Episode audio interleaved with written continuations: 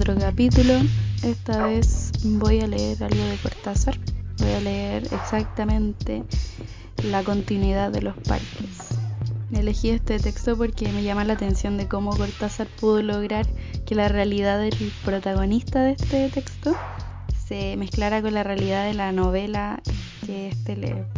Bueno, solo decirles que estén atentos a los objetos que va describiendo porque son una parte muy importante de todo el texto. Que eso, les recuerdo que si quieren sugerirme algún texto o algo así, lo pueden dejar en los comentarios o en mi Instagram que está en la descripción. Si les apetece, compártanlo, eh, denle me gusta, dejen un comentario, cualquier cosa. Eso, vamos a empezar.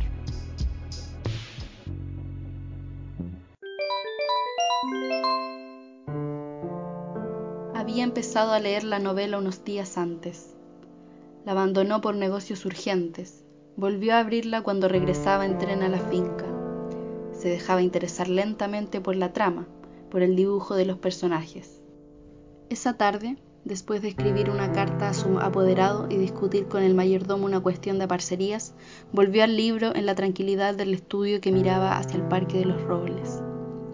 Arrellanado en su sillón favorito, de espaldas a la puerta que lo hubiera molestado con una irritante posibilidad de instrucciones, dejó que su mano izquierda acariciara una y otra vez el terciopelo verde y se puso a leer los últimos capítulos. Su memoria retenía sin esfuerzo los nombres y las imágenes de los protagonistas. La ilusión novelesca lo ganó casi enseguida.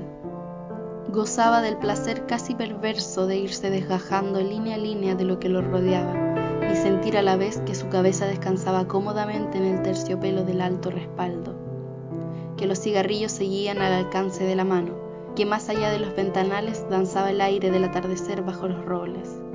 Palabra a palabra, absorbido por la sórdida y untiva de los héroes, dejándose ir hacia las imágenes que se concertaban y adquirían color y movimiento, fue testigo del último encuentro en la cabaña del monte. Primero entraba la mujer, recelosa, Ahora llegaba el amante, lastimada la cara por el chicotazo de una rama. Admirablemente restañaba ella la sangre con sus besos, pero él rechazaba las caricias. No había venido para repetir las ceremonias de una pasión secreta, protegida por un mundo de hojas secas y senderos furtivos. El puñal se entibiaba contra su pecho y debajo latía la libertad agazapada. Un diálogo anhelante corría por las páginas como un arroyo de serpientes y se sentía que todo estaba decidido desde siempre.